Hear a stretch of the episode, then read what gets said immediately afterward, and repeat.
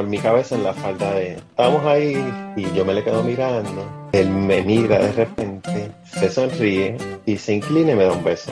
Mientras sonaba Faithfully de Journey. ¡Ah! Vuelvo a oír. Se gritó una mujer, dijo. Con los audífonos voy al baño y encuentro a la Coco desnuda, tirada a la, a la ducha, en un vómito enorme. Y vos, ¿qué putas? Le digo así. ¿Qué putas estás haciendo? Le dije. Bienvenidos al podcast Cocubano número 317. Esta semana vamos a continuar una conversación que comenzamos la semana pasada con Kierkegaard. Para las personas que no lo conozcan, Kierkegaard es un compañero podcastero que, bueno, estuvo muchos años en el podcast Aterrizar y ahora tiene su propio podcast. Y si quieren conseguir el enlace a su podcast, está aquí en la descripción de este episodio. Además de eso, también en la descripción del episodio van a encontrar enlaces directos para conseguir los dos libros de Kierkegaard, que bueno, uno es de política y el otro es de religión, así que son básicamente los temas que nos dicen que no debemos de hablar. Eh, pues de esos dos temas que no debemos hablar es que Kierkegaard habla en esos dos eh, libros que tiene publicados, eh, así que los consiguen en Amazon y están ahí los enlaces para que si quieren buscar los libros de Kierkegaard, pasen por allá. Eh, esperemos que alguien le siga insistiendo para que un GoFundMe se dé la vuelta por la Feria del Libro de Guadalajara, porque sé que hay mucha gente allá que lo quiere ver, aunque él no quiere hacer ningún GoFundMe. Pero sé que hay mucha gente en, México que, le encantaría ver a, a Kierkegaard darse la vuelta por allá.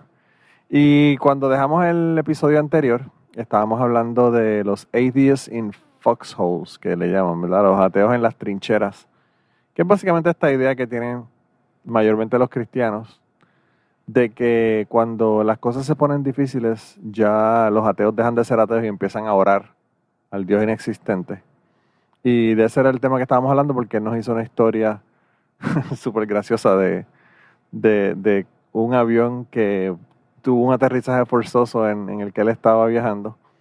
Y bueno, no les voy a dar el punchline por si acaso no han escuchado el episodio anterior. Si quieren escuchar el episodio anterior, esa es la recomendación que yo siempre le hago. Escuchen, aunque no tiene nada que ver uno con el otro. O sea, hay, temas que son diferentes en los dos episodios. Es bueno pues escuchar el otro episodio. Kierkegaard nos contó muchas cosas de su vida que yo no sabía. Nos contó un par de historias que estuvieron súper interesantes allá. Así que dense la vuelta por allá porque de verdad que vale la pena. Y, y nada, en ese, en ese momento en que nos quedamos estábamos hablando de los ateos en las trincheras y cómo realmente cuando los ateos, ¿verdad? Tenemos una situación difícil, no pensamos en Dios y pensamos en que quien nos va a resolver el problema es el médico, si es un asunto médico, o el piloto, si es un avión que se está cayendo, o cualquier persona que sea un poco más concreta que, que Dios, ¿verdad? Entonces, eh, ese era el tema que teníamos y con eso continuamos en el día de hoy con Kierkegaard. Así que nada, dense la vuelta por allá, chequen, verifiquen, escuchen. Y nada, continuamos entonces con el tema de la segunda parte de Kierkegaard.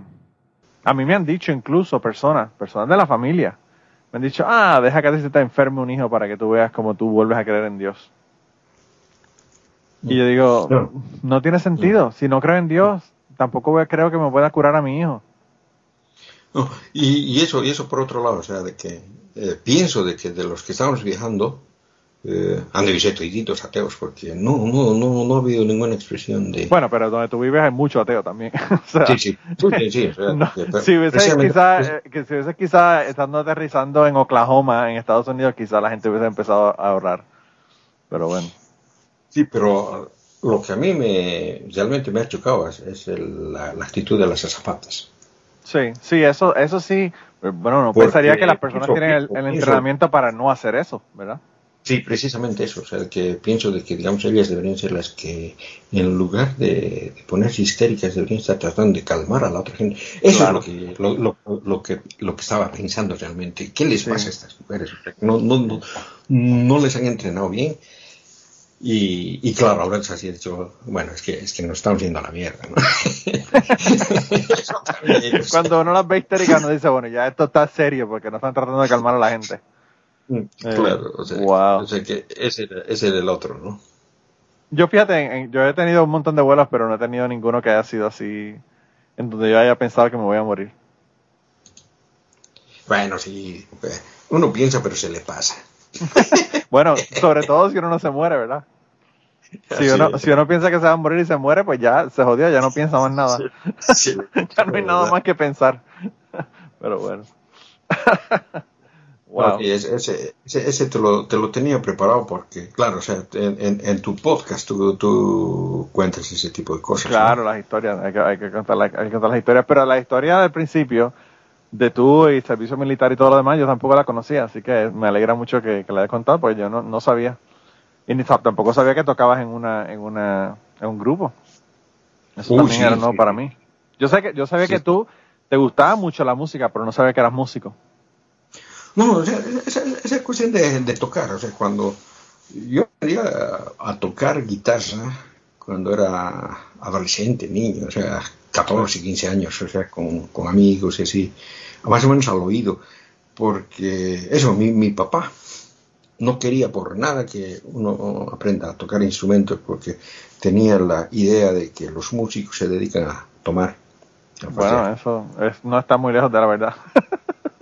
hay muchos, hay muchos que, tienen, que, de esa pata. El asunto es de que, bueno, o sea que mm, tú sabes, eh, Mm, durante mi niñez yo siempre he tenido un padrino, ¿no? Que, era mi, que había sido mi padrino desde... Eh, no, no, no fue mi padrino de bautizo, sino fue mi padrino del resto de las cosas que, que uno tiene que ser en la, en la iglesia, ¿no? ¿Confirmación?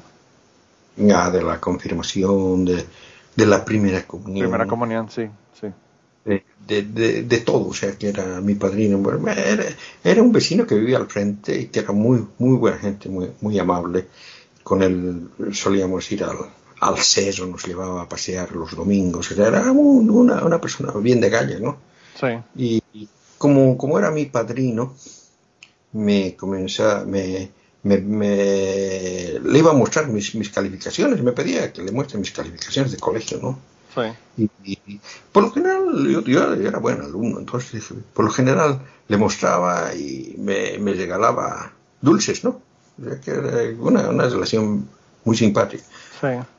Pero no lo conocía yo a mi padrino de bautizo, porque mi, mi, mi padrino de bautizo era amigo de, mis papás, pero o sea que seguramente perdieron contacto mucho tiempo atrás, o sea que no, no, lo, no lo ubicaban.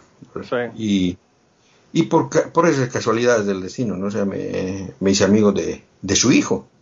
Y, y, después, cuando alguna vez estaba en su casa, me dijo, em, ah, eh, ah, tú, tú, eres, tú eres sí, ah, yo, yo tenía.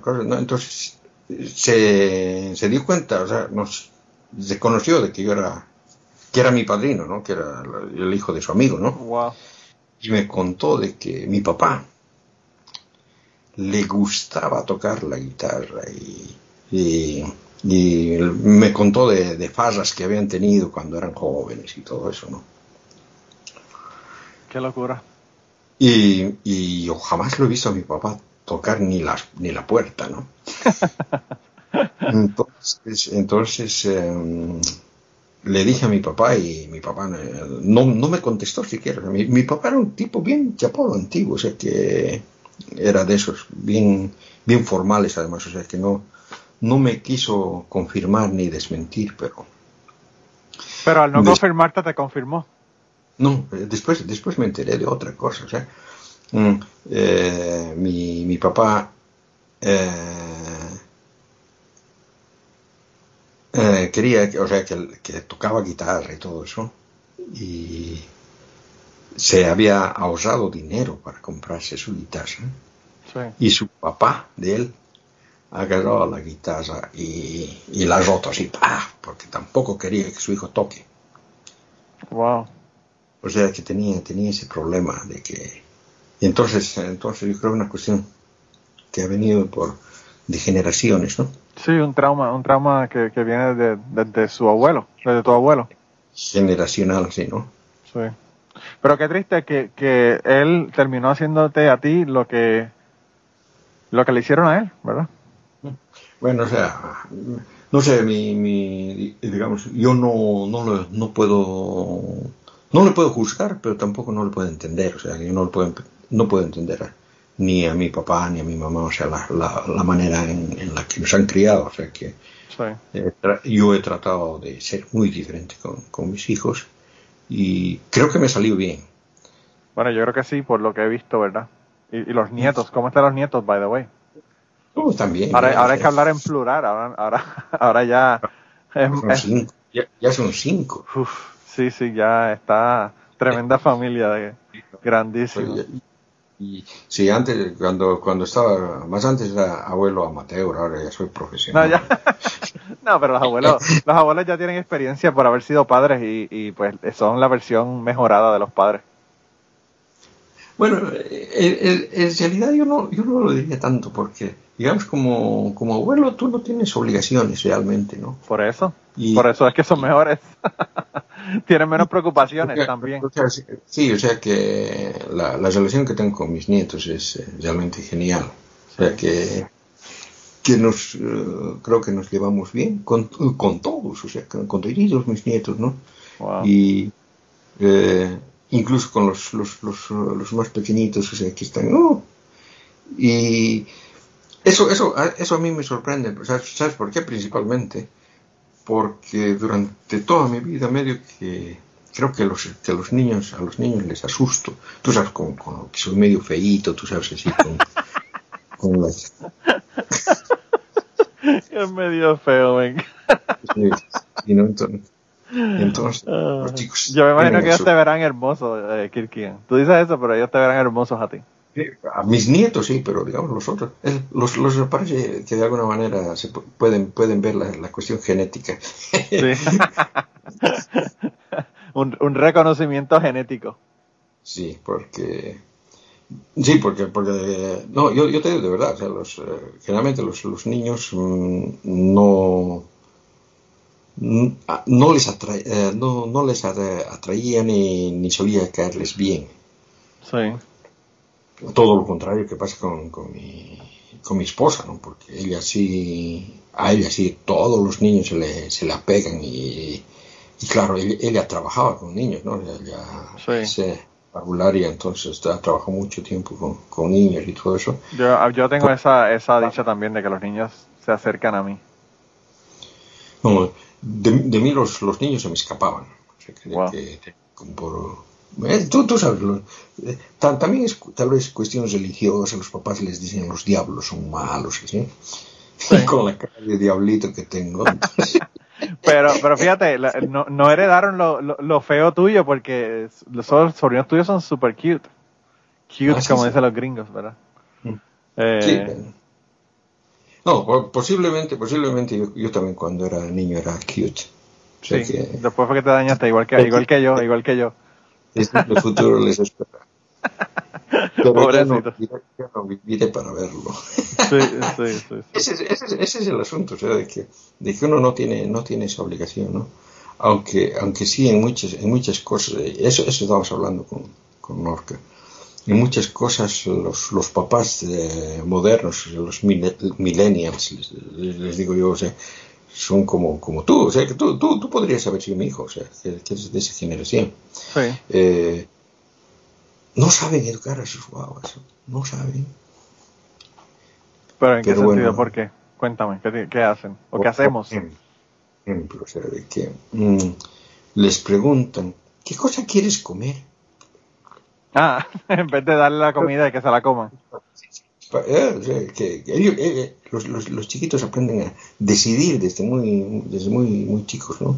¿Qué es lo que quieren? Y eso no solamente en comer, sino en, en todo, o sea, que, que no, yo no, me, yo no me voy a poner esto, quiero otro- poner otra cosa ahí, pero esa otra cosa está sucia, no, pero eso y eso, o sea, que, que se salen, se salen con sus caprichos todo el tiempo. Y, Pues fíjate, y los yo- les- Yo creo que yo entonces soy enchapado a la antigua porque yo, mi pelea eterna con Ashley es eso. Que ella le pregunta a los niños. Eh, Ah, bueno. y, y yo le digo, ¿qué tú le estás preguntando si ese niño tiene tres años, o tiene cuatro años, o tiene cinco años? Exacto, exacto, es- that's my point. Pues yo, le digo, yo le digo eso mismo a- también a Ashley, que, que no tiene sentido. Y le digo lo mismo, le digo, cuando yo, cuando yo eh, me criaba, la ropa que yo tenía era la que me compraban, la comida que me comía era la que me daban, o sea, era así. Mm. Así que yo soy entre, entre generación X y, y boomer, ¿verdad? Y quizás Bueno, por eso. o sea, de que eres, eres un, un, un gesto de...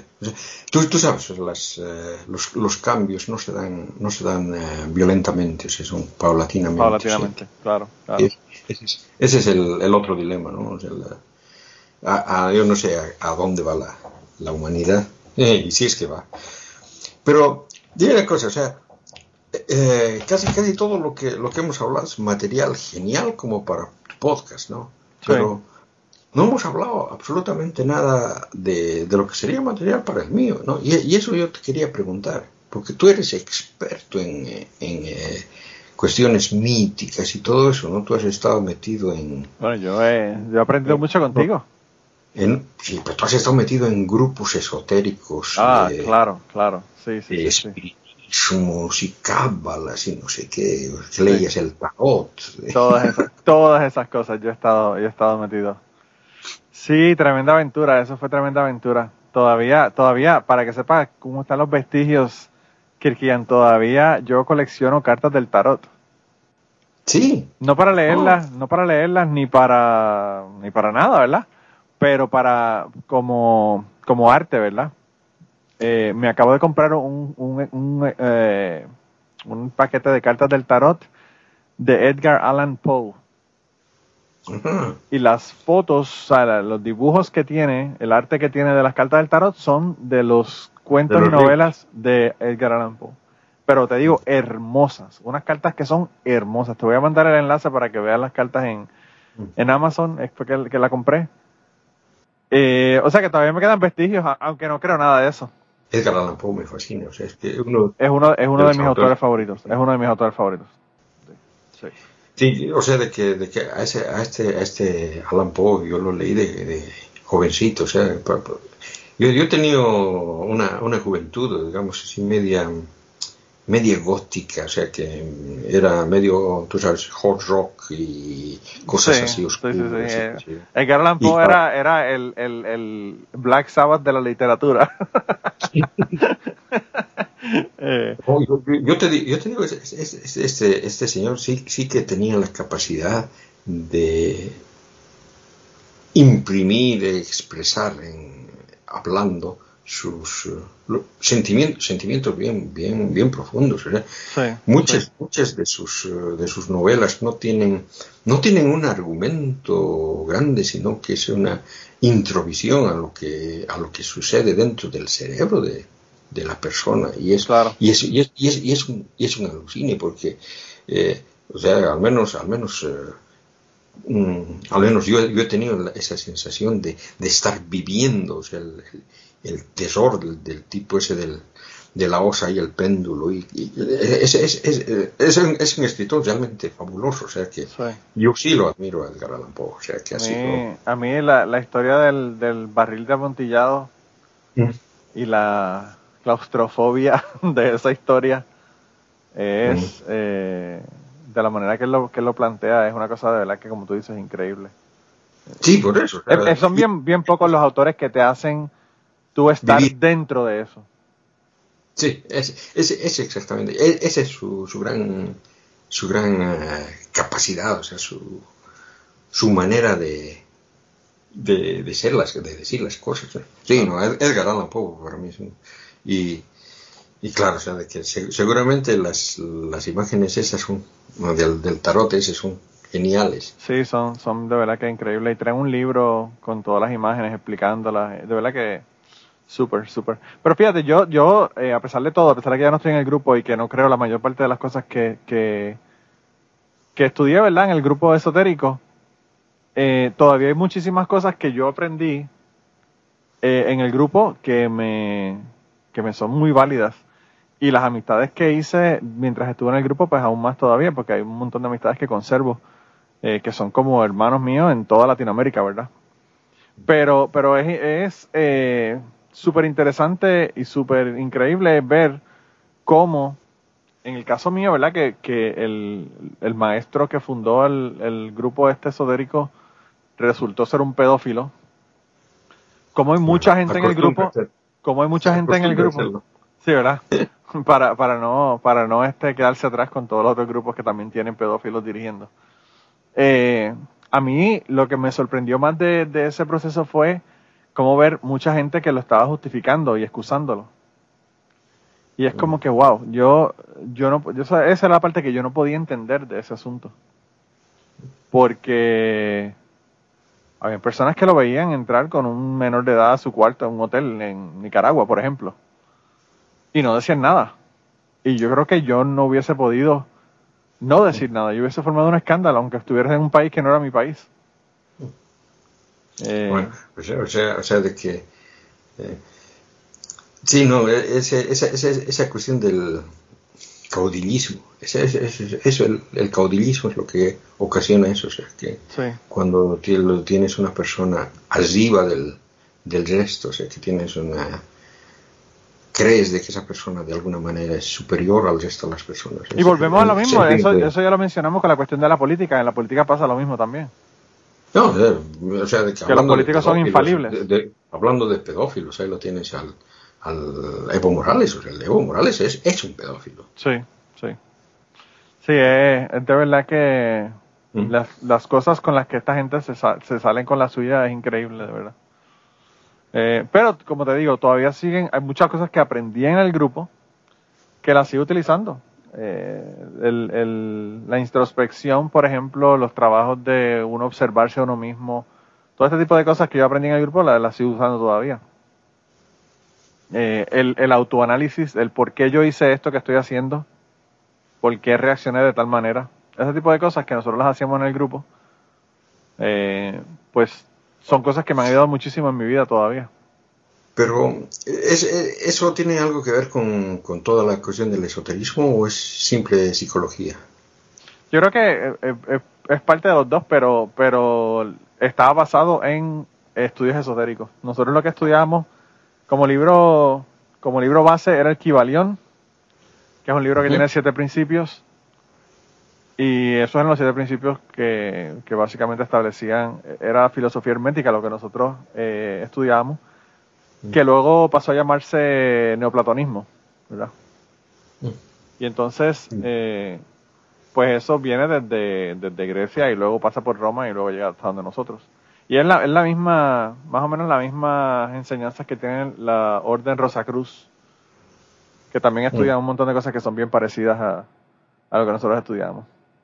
Sí, son, son, son en realidad magruferías, pero, pero antiguas. Sí, eso mismo, básicamente. Y se estudiaba mm. simbología, se estudiaba cábala, que la cábala no tiene nada que ver directamente con, con la filosofía hermética, pero se estudiaba como, pues como, como otro estudio, ¿verdad? Eh, esotérico judío. Y se estudiaba el tarot, por ejemplo, pero no se estudiaba el tarot para, para adivinación. Por ejemplo, por ejemplo los, los tipos que creen en, eh, o sea, los, los cabalistas, por ejemplo, creen en la reencarnación. Sí. Eh, ¿Tú qué piensas sobre la, o sea, qué, qué, pensaba tu grupo sobre la reencarnación? No, yo, la, el grupo definitivamente, cada cual pensaba lo que le daba la gana, realmente no era un grupo que te forzaba a que creyeras en algo, ah. pero ellos planteaban que la reencarnación era, era lo que ocurría. Mm. Pero no era la reencarnación esta de que tú reencarnas en un animal, como en otras culturas, ¿verdad? Que también hay una reencarnación que tú puedes reencarnar en un animal, sino que siempre sigues reencarnando en una persona. Pero, pero ellos creen en la reencarnación. Uh -huh. Uh -huh. O sea, de que aparte, a, aparte de los reencarnados, a, todo el tiempo hay nuevas almas. Eso nunca se, se, se planteaba como, como un misterio, realmente no se, no se decía si eran las mismas almas que estaban reencarnando o se había nuevas almas. No, porque es que la, la, la población va creciendo de manera exponencial. Digamos, eh, en, sí, en, en, en ese es... sentido tendría que ser de esa manera, sí. En ese sentido sí porque, tendría que ser de esa manera. Sí, porque creo, que, creo que, en, que en este momento existe más, uh, más personas. Muchísimas, que, digamos, muchísimas más personas que hace incluso 50 años atrás.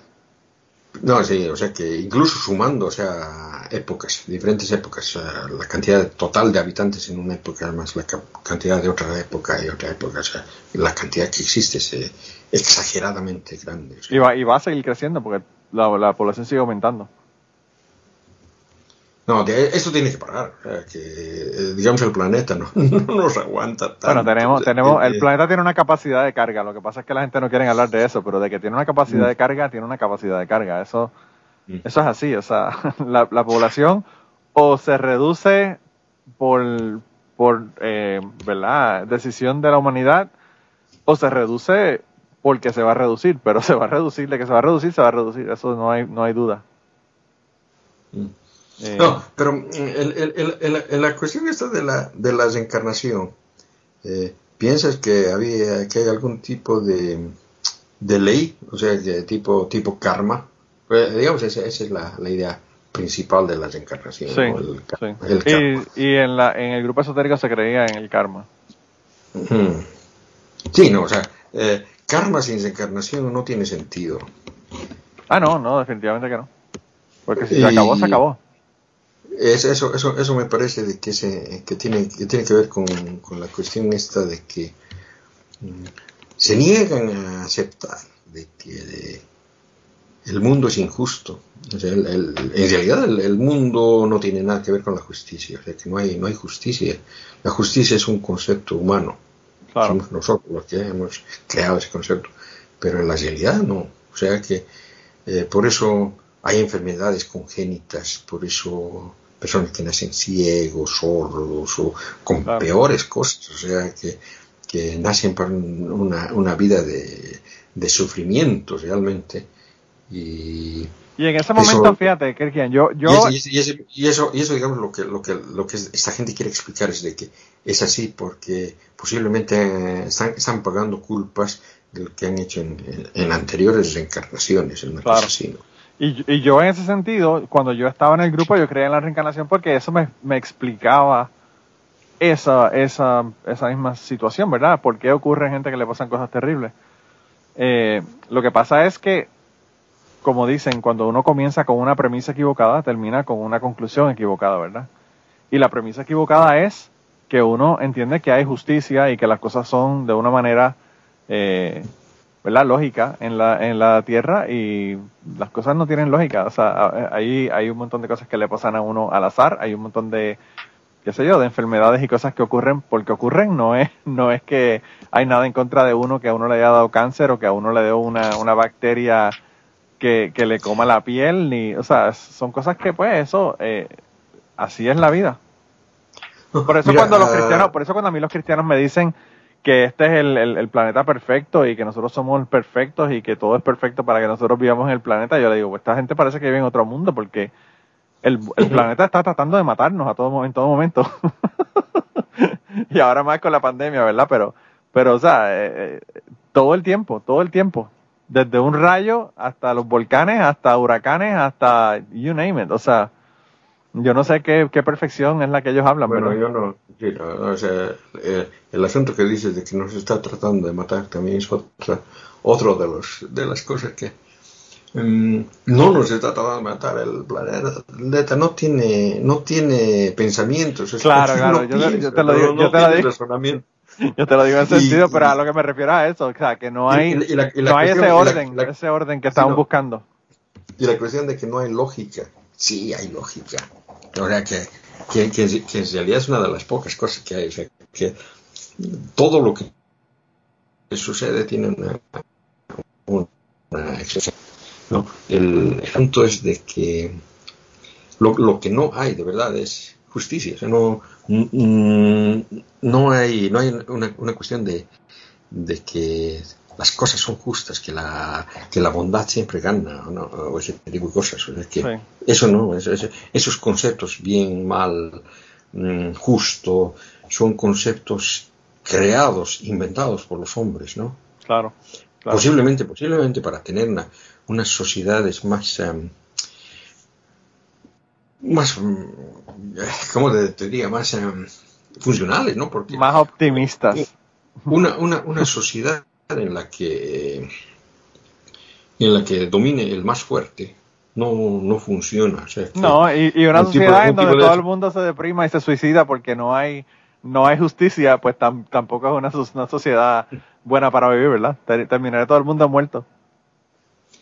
Eh, pero yo, yo no sé si, si, es, si es como para deprimirse eso de que no hay justicia. o sea, que Ah, no, es, no, eh, pero yo yo te lo digo porque hay mucha gente, hay mucha gente que se deprime con ese asunto. Ese es, es el otro, el otro problema. Y, y el problema que, principal que yo he visto es de que eh, le- lamentablemente a la gente le falta inteligencia. Hay, hay, no, no solamente es... Yo, yo pensaba de que era falta de educación. O sea que durante mucho tiempo he creído de que, de que el problema del mundo es de que la gente no, no tiene educación, que no está educada, que no Claro. conoce Sí. pero pienso que no, o sea, que realmente hay gente que es tonta, o sea, que, que digamos, el, el- in- in- la inteligencia media de la persona, no es, de las personas, no es lo suficiente como para que, que las sociedades puedan mejorar, lamentablemente, Sí. que nos falta inteligencia, no somos lo suficientemente inteligentes y posiblemente es lo que nos vaya a matar, o sea que como, como especie, o sea, en, en realidad ese es el, el- el problema de ahora, o sea que los, los tontos son la mayoría y tienen el poder. Ese Sí. es el problema de ahora. Y, y yo pienso, fíjate, Kirkian, que en muchas ocasiones hay mucha gente que tienen tremenda inteligencia, pero lo que no tienen son oportunidades para desarrollar eso.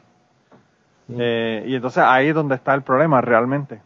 Hay mucha gente que, que, tiene, que no tiene la posibilidad de, de ir a una escuela y, y educarse y aprender.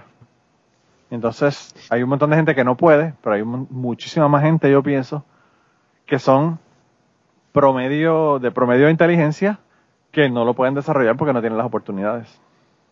Yo, yo, yo pienso, digamos, una, una, sociedad, la, sociedad para que funcione bien debería tener requisitos para ciertas cosas.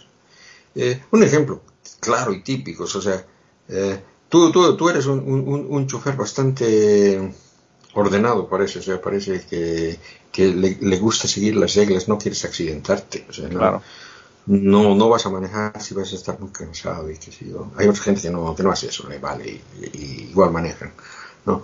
Pero para manejar un, un, automóvil, o sea que te requieres tener un carnet de conducir, un- una autorización. El Estado te da una autorización, te dice, esta persona es capaz de conducir, Sí, ¿cierto? sí. O sea que ese, ese, ese carnet para conseguirlo, ¿qué, qué tienes que hacer? Bueno, obviamente tienes que aprender a, a conducir y, a- y hacer una prueba. y hacer la prueba. O sea Claro. que, eh, es que exactamente, o sea, de que el Estado te, te prueba, o sea, que, que hace, ah, sí, este sí sabe, entonces puede. ¿no? Yo pienso que esa, ese principio debería servir para muchas otras cosas. Por, e- por ejemplo, un ejemplo que a mí me, me parece una, cosa que, que yo, yo, lo, yo lo había pensado ya en 1990, cuando abrieron la cuestión esa del, cuando, cuando abrieron Internet al público.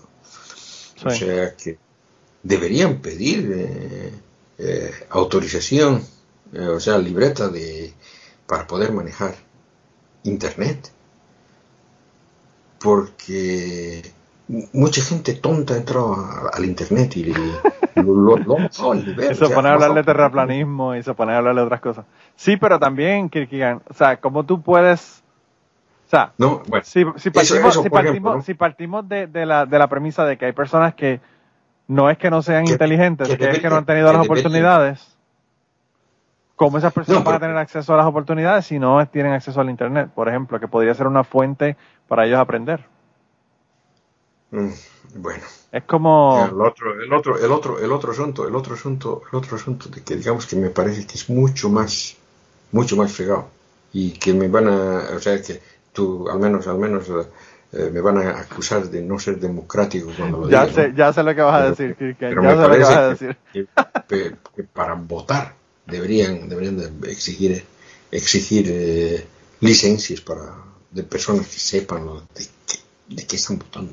Pero, pero volvemos, volvemos al, al- al mismo problema, Kirkigan. O sea, tú tienes, si tú tienes un gobierno que te mantiene la gente sin educación, bruta, eh, y esas personas no los vas a dejar entonces luego votar, pues ¿para qué entonces eso lo, vas, lo vas a hacer? Porque o sea, hay personas, como esas personas pueden ejercer su derecho a ser respetados por ese gobierno, a, a tener igualdad, a tener, qué sé yo, todos los, los servicios, por ejemplo, esenciales que debería tener cualquier pueblo, cualquier comunidad. Yo te digo una cosa, o sea que mm, tú, tú desde, desde, desde el gobierno, todos los gobiernos hacen eso, o sea, que mantienen a la gente ignorante para que esa, esa gente ignorante lo siga eligiendo. Sí. ¿No? Precisamente es por eso. Mira, en- eh, eh, para, ponerte el ejemplo más, eh, a mí me da vergüenza, pero es así. en Bolivia, tú sabes, con el asunto este del coronavirus,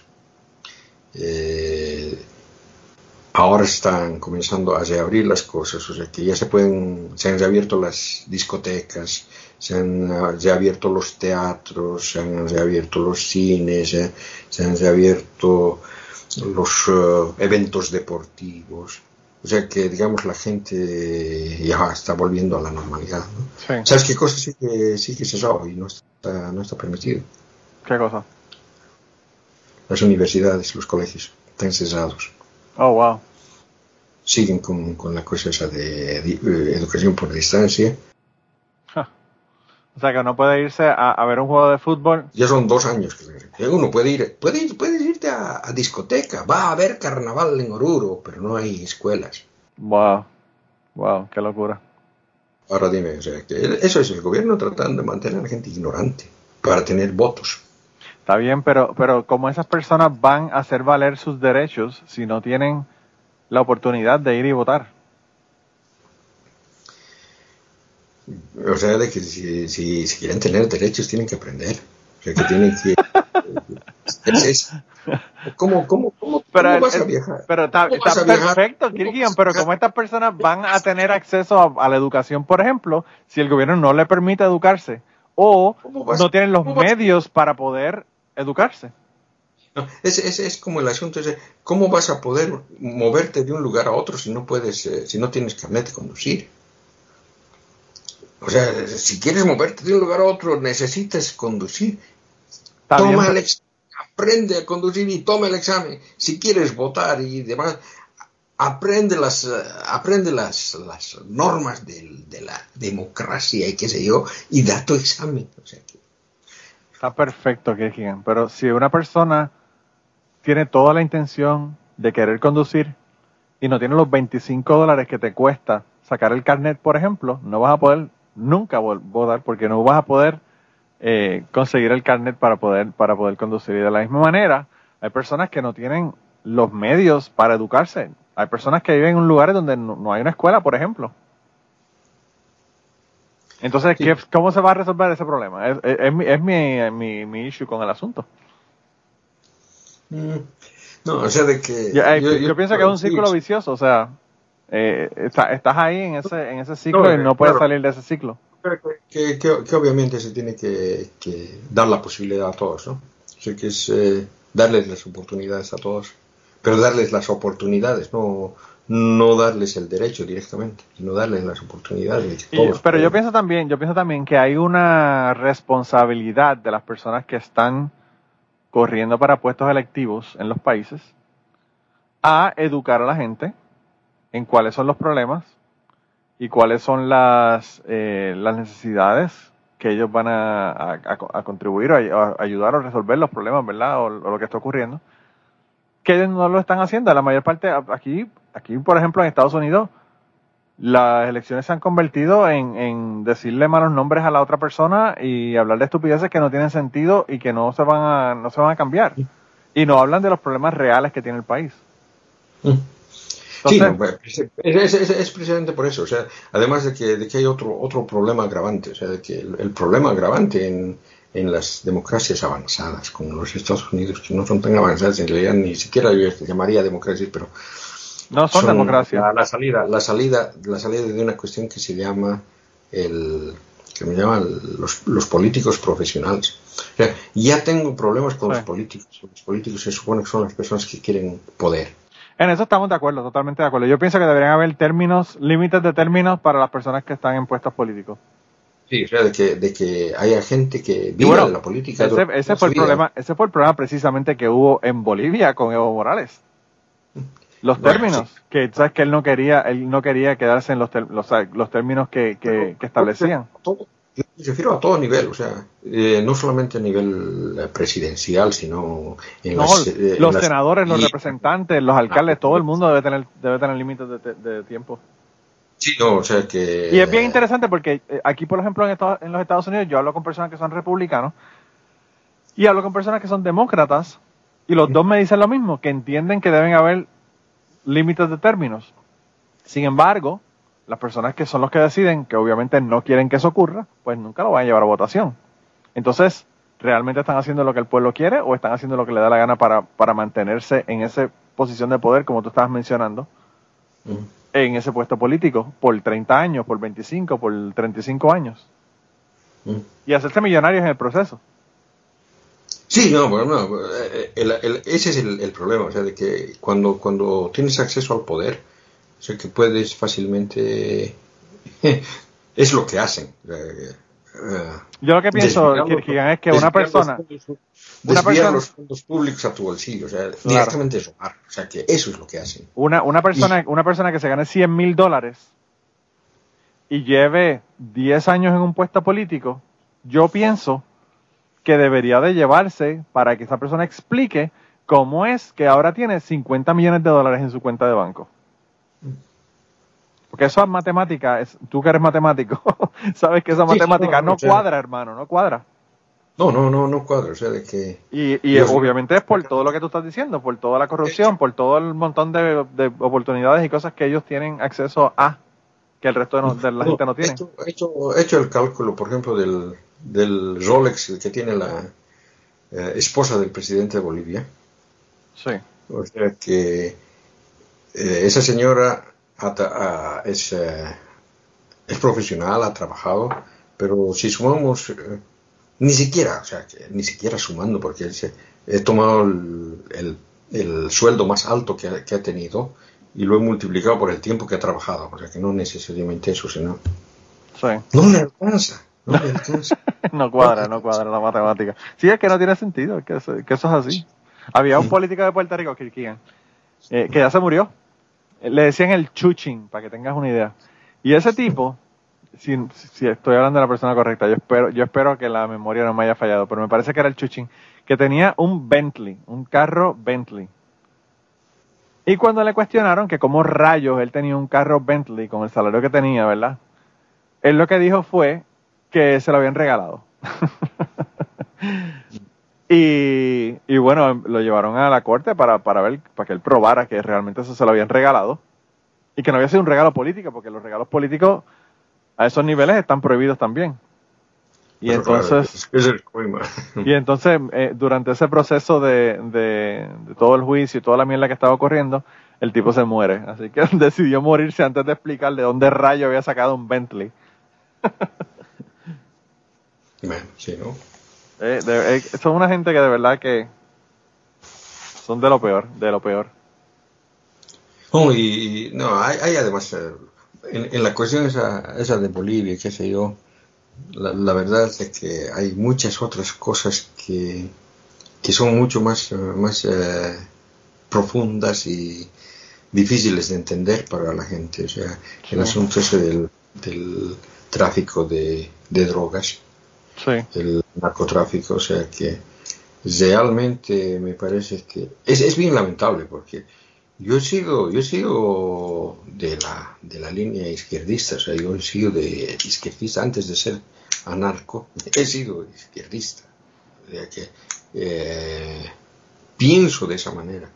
Y la, esta línea de izquierda, para mí no es izquierda, o sea, que me- a- a- no sé, a mí, a mí me parece que se parece más al, al fascismo italiano que, que a cualquier idea idealista que se tiene en la izquierda, ¿no?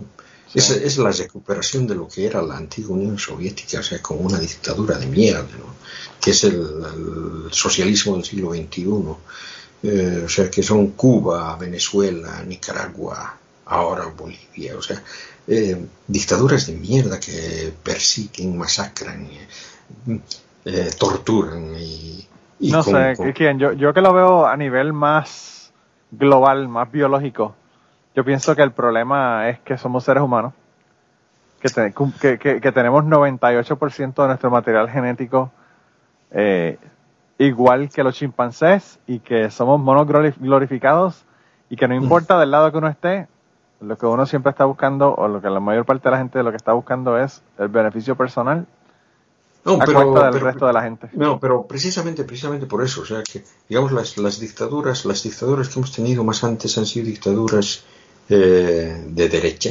Sí. que yo he sido víctima de una dictadura de derecha, de fascistas, que, eh, apoyadas por, por, el, por los Estados Unidos, eh, que los Estados Unidos los financiaban. o sea, eh, eran unos hijos de puta, pero eran hijos de puta de ellos. Claro, claro, claro. o sea, o sea, mm, que, que- que, bueno, sabemos cómo han sido, o sea, que, eh, pero estas otras, o sea, dura- durante mucho tiempo yo he estado, yo leí, eh, tú sabes, yo leo mucho, o sea, he leyendo a los rusos, ¿no?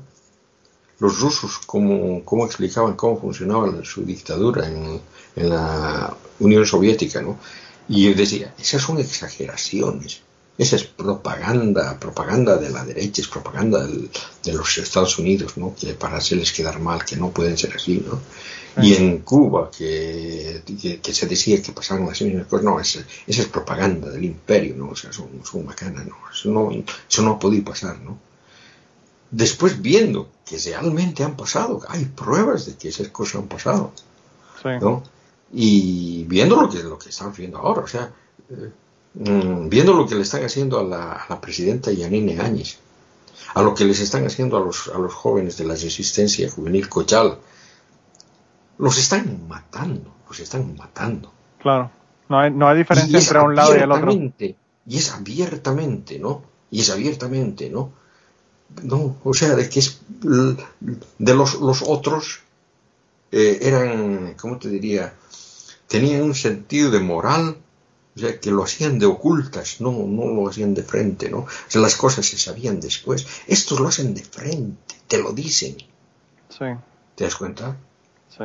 Y, so- y- y- son unos cabrones, ¿no? Y, y ya, han- ya están eh, empleando este, este método de, de, de hacer a la gente cómplice, ¿no? O sea, de que haciendo de que, de que le, tú, tú le puedas denunciar a tu vecino, o sea, ese tipo de, de- cosas, o sea, es realmente terrible, es, terrible, son, digamos, mm, yo pienso de que se, se tiene que tratar de, de volver a lo que era una cuestión democrática. No estoy, no, no soy 100%, 100% de acuerdo con la democracia porque ya te he dicho, o sea, no, no creo que lo que la mayoría piense es lo mejor porque la mayoría son tontos, ¿no?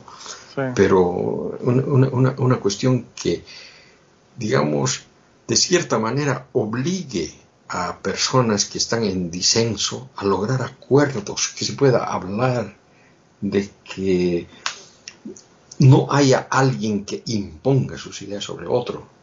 Claro. Claro. A eso mínimo, mínimo, o sea, para que funcione una sociedad, digamos, decente, una, una sociedad humana. Yo creo, hermano, que estás hablando de algo que es súper complicado. Sobre todo a la altura de, de los hechos que estamos viviendo hoy día, ¿verdad? Eh, pero mira, hermanito, llevamos dos horas aquí hablando, tú lo sabías, ¿verdad? Sí, muy- bueno. De todos modos, yo Sí, ¿no? quería, yo quería, yo quería para, para mi gente de Cucubano que le hables de los dos libros, porque la última vez que estuviste en Cucubano mencionaste que ibas a sacar el segundo libro, pero no lo había sacado todavía, así que ahora cuéntale de los dos de nuevo. Bueno, bueno, el, segundo libro es eh, el libro que se llama eh, ¿Quién se rinde? Bueno, el, el nombre ¿Quién se rinde? viene de una de una frase, de un estribillo que, que gritaban en, en las calles de Bolivia durante la resistencia, los últimos días de resistencia, antes de la caída del, de Evo Morales, ¿no? Se Sí. gritaban Mm, ¿Quién se cansa? Nadie se cansa. ¿Quién se rinde? Nadie se rinde. Evo de nuevo, huevo carajo. Entonces ese era el estribillo, ¿no? Que, Y es por eso que se llama, ¿no? ¿Quién se rinde? Y después son 14 años de, eh, de autoritarismo. Bueno, y el libro, ese es lo, gracioso, o sea, tiene, tiene siete capítulos, porque sé que he estado estudiando qué es el número, eh, ¿cómo se dice? El, número ideal para hacer un libro. ¿no? Sí. Dividirlo en siete capítulos, ¿no? Lo, lo hice, ¿no? Pero luego resultó de que el, eh, del capítulo 1 al capítulo 4 es más o menos la mitad del libro. Okay. El, capítulo 5 y 6 es, la, eh, es la otra mitad, o sea que eh, el capítulo 6 y 7 son, son, son el, grueso, la mitad, ¿no? O sea que lo, donde más, eh, lo más extenso. Y es que comienzo con, con, una historia, la historia de Bolivia, la cuento rápidamente, o sea, de la historia de la República, digamos, eh, trato de hacer entrar en, en, en, contexto las cosas que han pasado en nuestra historia y que de cierta manera han tenido alguna relevancia en los hechos que han sucedido en el 2019, ¿no? Sí. Porque todo eso viene de la colonia, ¿no? que es una, una, historia larga, ¿no? Claro. Pero, digamos, lo, cuento a, rápidamente, a grosso modo. Toda la historia de Bolivia está en un capítulo, en el más corto, creo. Luego entro, entro, o sea, termino esa historia precisamente con la subida al poder de Evo Morales. Luego entro, entro en la, en la época, en, la época de gobierno de Evo Morales, los, los primeros años. Eh, en, realidad, eh, ese, ese, ese, ha sido mi, mi gran choque. Era, era, el tiempo en que yo le apoyaba a Evo Morales. Y yo pensaba de que muchas de las cosas que había hecho estaban bien, ¿no? Yo, o sea, que pensaba que lo que estaba haciendo estaba bien. Y es cuando, cuando yo me pongo a investigar y a, mirar, a, mirar real, fríamente, ¿no? Que me doy cuenta en que realmente estaba muy equivocado en muchas cosas, que, que ya comenzaban las cosas a desde ese entonces, ¿no? Claro. Solamente en ese entonces no lo veía. Bueno, hablo de todo eso, la, la constitución política del Estado, la, la las, las nuevas elecciones, o sea que mm, el, y es, y es ahí, ¿no? Donde se, se comienza a, a, ver cada vez más. El problema es que después, el 2019, Evo Morales gana con, consigue los dos tercios del Parlamento. O sea, tiene mayoría absoluta en el Parlamento. Sí. En realidad eso le hace de que su partido no necesita negociar con ningún otro partido para, para nada, ¿no? O sea, lo, convierte casi en dueño del, del gobierno, ¿no? Le da el poder completo, sí, sí, sí. Bueno, o sea, el mm, poder completo no, porque son, son, ¿cómo se dice? Primero, primero era el, eh, Parlamento, eh, en el Parlamento, su primer gobierno tenía el Senado en contra. Ah, y no tenía, no tenía control de los diputados, tenía mayoría, pero no tenía el control.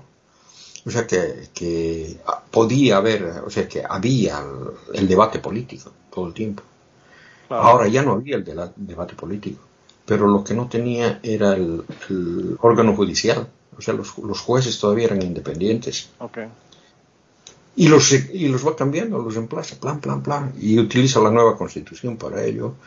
Y para el 2014, para las nuevas elecciones, llega con poder absoluto. O sea que ya controla el Parlamento, controla el, Poder Judicial y controla el Poder Electoral. O sea que él, él, él es el que organiza todo. O sea, él tiene el poder del gobierno.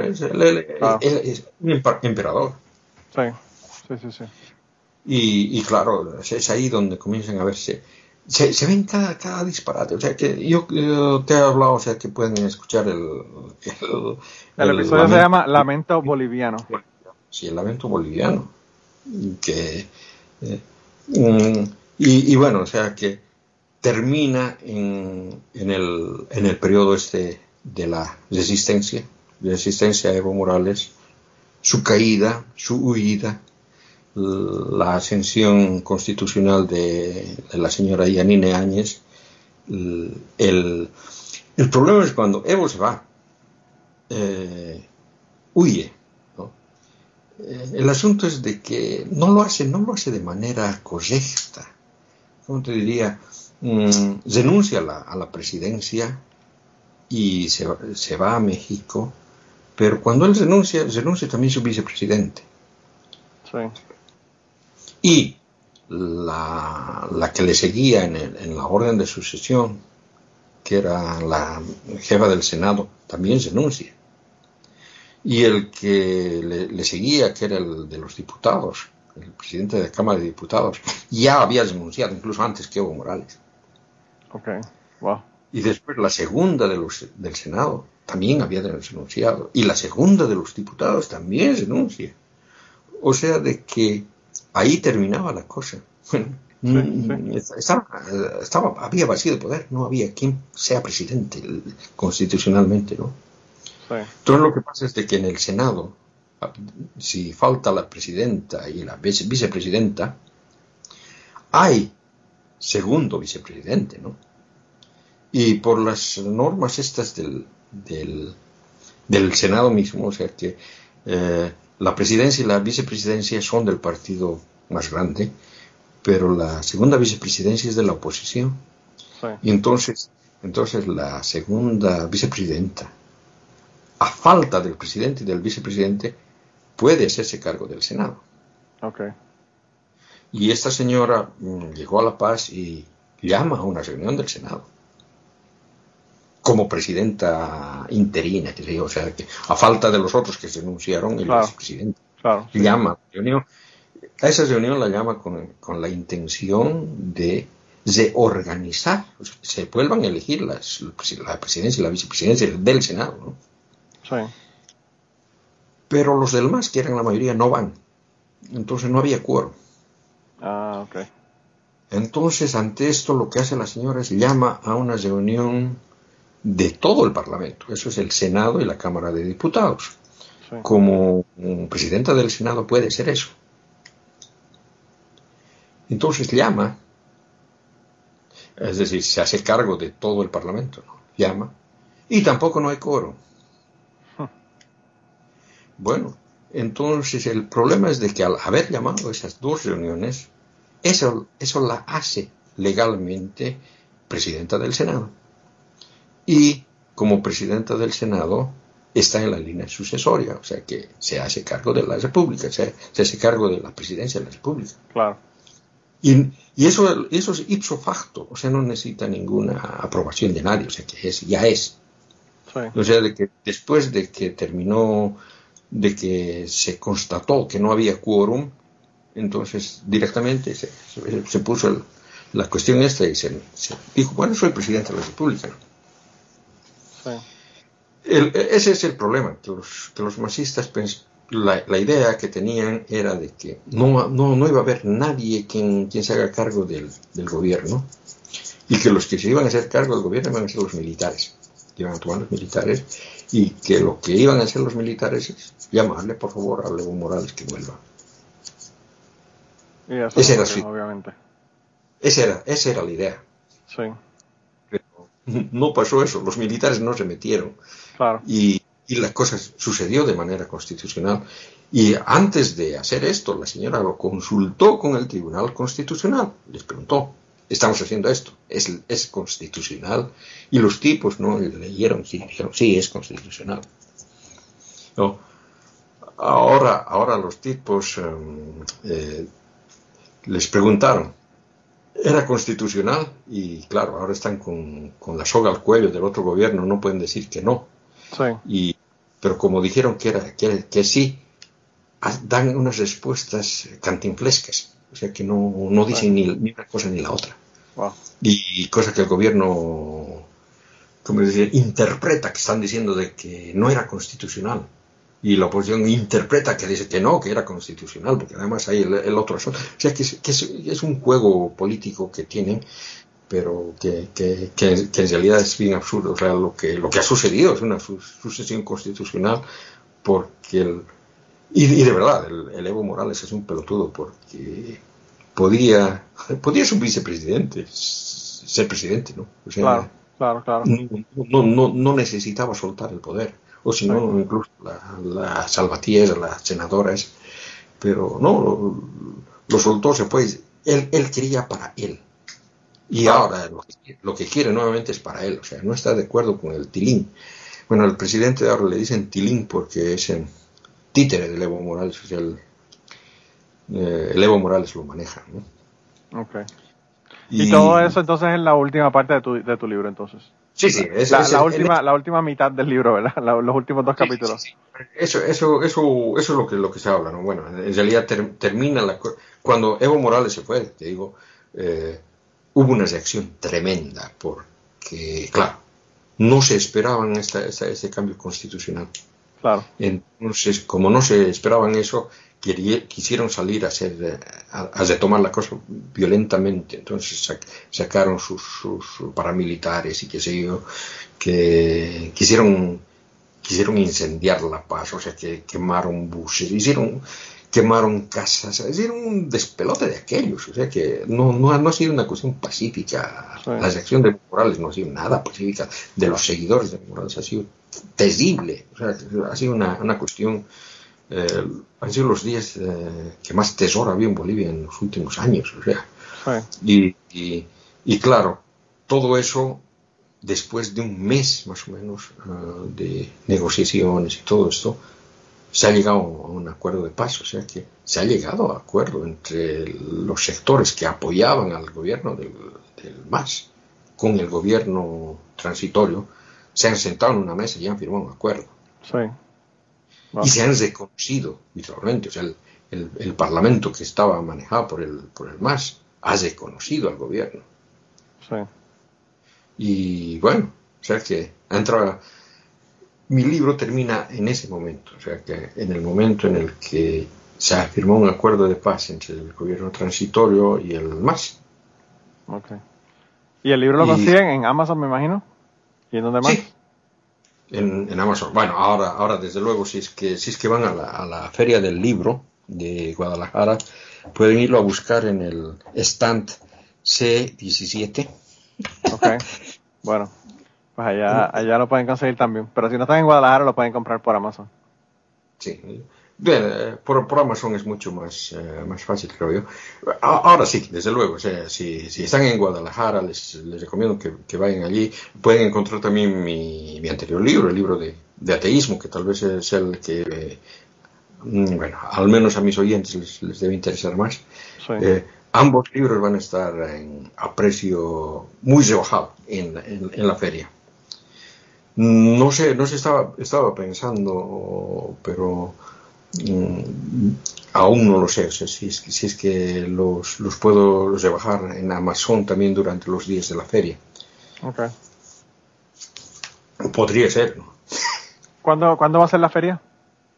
El, del 26 de... No, creo, que, creo que empieza el 27, sí, el 27 de noviembre al 5 de diciembre. Ok, bueno, pues los que estén por allá dense la vuelta y los que no, vayan dense la vuelta por Amazon. Eh, para que tengan el libro. Y que ya, como te digo, llevamos dos horas, de verdad que me quedaría aquí hablando contigo cinco horas más, pero tengo como en 15 minutos tengo otra otra otra reunión. A ver si... yo, también, yo también, o sea, que yo, yo había pensado hacerte hablar a, ti sobre todo del, del, esoterismo y tú me hiciste hablar a mí más bien. O sea, bueno, tú empezaste a contarme unas historias que estaban demasiado buenas para pararte. Así que tuve que dejar que me contaras esa historia. Pero eso de todos modos podemos regresar y, hablar todo lo que tú quieras de esoterismo. Y tratar de no desviarnos del tema, que es la parte más difícil, ¿verdad? Pero bueno. Sí, sí, no. yo, tú, tú, lo has escuchado, tú lo has escuchado mi, mi podcast. sí, sí, sí, sí, sí. De, que, de que lo he tratado de mantener bien purito. Sí, sí, sí, sí, sí. Sí, y no es nada conversacional, o sea, es, es, bien académico y hablando de, ¿verdad? de los temas de mitología específicamente como era la sección, ¿verdad?, de, de, autorizar. Así que las personas que les gustaba la sección de Kirkigan en autorizar, ahora la tienen allá en ese podcast, así que se pueden ir a escucharla. Lo que, lo que le falta, lo que, lo que le falta realmente al, podcast es, eh, es un monólogo que entre, que entre a, a, a ratos y, porque, porque digamos la, la risita esa ya la conseguí.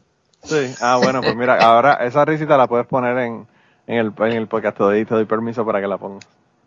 Pero de verdad, Kiki, a ver si este ahora va a ser el próximo que va a ser el más, el, el con más downloads, este, este episodio. Yo creo que el mío lo voy a tener que dividir en dos partes, pues salieron dos horas. Sí, sí, no, o sea, de que, de que yo también posiblemente lo tenga que, que cortar a la parte interesante. Ah, bueno, pues mira. Eh, así que tienen que ir a ver eh, las partes para escucharlo completo, tienen que ir aquí y allá. Mm. Y bueno, y, cuéntale, cuéntales del podcast para que vayan y lo busquen, para terminar con eso entonces. Sí, o sea, el, el podcast Mitos Bíblicos, eh, o sea, lo, encuentran en, en, el Anchor, o sea, que él, él lo distribuye por, por todas las plataformas eh, eh, habidas y por haber, Ok. creo. De todos modos, de todos modos, yo voy a poner un enlace, voy a poner un enlace aquí en, en la descripción de este episodio para que la gente vayan directamente allá y lo puedan, lo puedan No, acceder. también está también, también está en el iBox, ¿no? O sea, para los eh, creo que los de habla hispana eh, usan más iBox. Usan más no qué. sí, sí, sí, sí, sí. Eh, ese- eso, eso es lo que, lo que un poco, un poco, un poco me alarma, eso, porque estaba viendo las, las estadísticas y resulta de que, de que para mi podcast no es así. O sea que el- la mayor parte de los, de los que me escuchan están en- en- por el otro lado. Lo que pasa es que en Anchor, Anchor, como lo pone en Spotify, hay tanta gente que usa Spotify, hay mucha gente que lo escucha a través de Spotify. La mayor parte de los oyentes están en Spotify, realmente. Sí, sí, es bien de Y, Spotify. y me, me, me sorprendió de que el- en el país donde más escuchan es en los Estados Unidos. Sí. Eh, lamentablemente mi, mi, audi- mi audi- la audiencia que tenía en, a teorizar en, eh, en Puerto Rico se quedó en Puerto Rico, digo, se quedó en a teorizar porque ya Pero- no, ya no está muy muy bajo. Pero puede que no, puede que no lo sepan. Vamos a ver qué pasa después de que estés en Cucubano. Eh, y bueno, y, y eso, o sea, de que mm, incluso, incluso me, me sorprendió porque Estados Unidos, España, en cambio, en cambio mm, Bolivia, Puerto Rico están bien bajos. A mí también. No, yo, tengo, yo tengo más gente de España y de, y de Estados Unidos que de Puerto Rico, aunque usted no lo crea. Pero bueno, así, así es la vida. Nadie es profeta en su tierra. Pero Sí, Kiki, de verdad, gracias por, por venir. La pasé brutal contigo. Me hacía falta sentarme contigo a hablar un rato. Ha sido, ha sido un, un- un- un honor para mí, o sea, de que ya te, ya te dije, si, si no hubiera sido tú, o sea, que no me hubiera nunca metido esto. La, la verdad es de que del- del- cuando, cuando me salí del- de, de a teorizar, eh, dije, bueno, ahora voy a tener los domingos libres, ¿no? Pero después los... eh, eh, hora, hora del, del podcast, hoy ya no hay podcast. así. Lo, está, Y- lo estás y- ocupando en otro podcast ahora, en, en otras cosas. Fue eso, fue eso, sí, fue eso lo que, lo que me dijo, no, tengo, tengo que, que hacer, eh, que hacer otro, ¿no? Hubo Y mucha gente, hubo mucha gente que querían, que querían eh, las secciones tuyas y, y- y me parece genial que sigas haciéndolo en, en el podcast porque así tienen, tienen cosas frescas y no solamente las cosas que ya dijiste en el podcast, ¿verdad? Sí, el, el- eso también, ¿no? O sea, el, ¿cómo se llama? Eh, este muchacho es de, de España. De España, Raúl Arnaiz. Sí, Raúl. Sí. Raúl lo pu- lo puso muy... lo- lo- está, está en, en- en YouTube, ¿no? El, Sí. el, el Evangelio de K, el que donde K es Kierkegaard, ¿no? Que, que está, está poniendo los... mm, eh, se separó el trabajo desde cortar de, de todos los, los, los episodios la, el audio del- de mi sección y luego les, pone música de fondo y le hace un trabajo artístico genial y lo, lo, lo- lo coloca en YouTube. Real- realmente yo quisiera tener esa capacidad de, de, de hacer eso. No la tengo, no la tengo. Y muchas gracias, Saúl, si nos escuchas. Sí, yo, a mí lo que más me gusta de todo esto es que, que a la gente le guste tanto el trabajo de uno para hacer ese tipo de cosas, ¿verdad? Para, para pues darle, darle importancia y, y, eh, a veces uno no se da cuenta del significado que uno tiene para la gente. Y esas cosas son las que hacen que uno realmente se dé cuenta de, de, de cuánto uno significa para la gente que nos escuchan, ¿verdad? Sí, pero de, de- de todas maneras, eh, Manolo, muchas, muchas gracias y bueno, a ver si, si, nos, si nos vamos poniendo, poniendo en, en onda, ¿no? Claro, Sí. o sea, de que, desde luego, o sea, el- mi, mi podcast tal, vez no es tan entretenido para muchas personas. O sea, que me parece que esta cuestión de, del interés en, en la mitología no es, un, no es una, una cuestión tan popular que digamos, ¿no? Pero si, si, alguna vez, si no estás interesado en mitología, alguna vez escuchado, tal vez te puede interesar porque es, es realmente interesante, es fascinante. Yo pienso hay mucha que- gente, hay mucha gente que le interesa el tema, fíjate, Kirken, yo tuve un Zoom hace dos semanas atrás eh, en donde hubo una discusión religiosa y un montón de cosas bien interesantes que se discutieron en ese Zoom de, de Patreon de, de Cucubano.